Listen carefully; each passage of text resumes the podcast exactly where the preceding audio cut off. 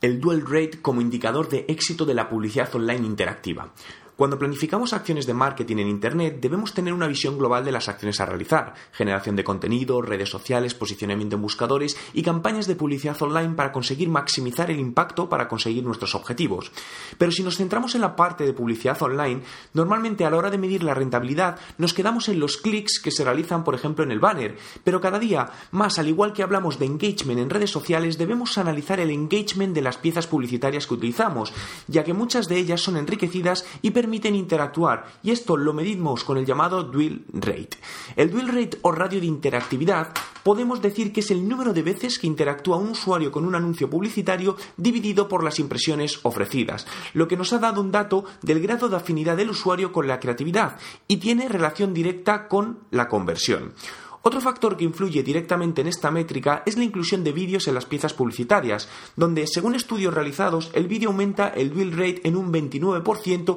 y, evidentemente, el tiempo que el usuario pasa interactuando con el anuncio en un 83%.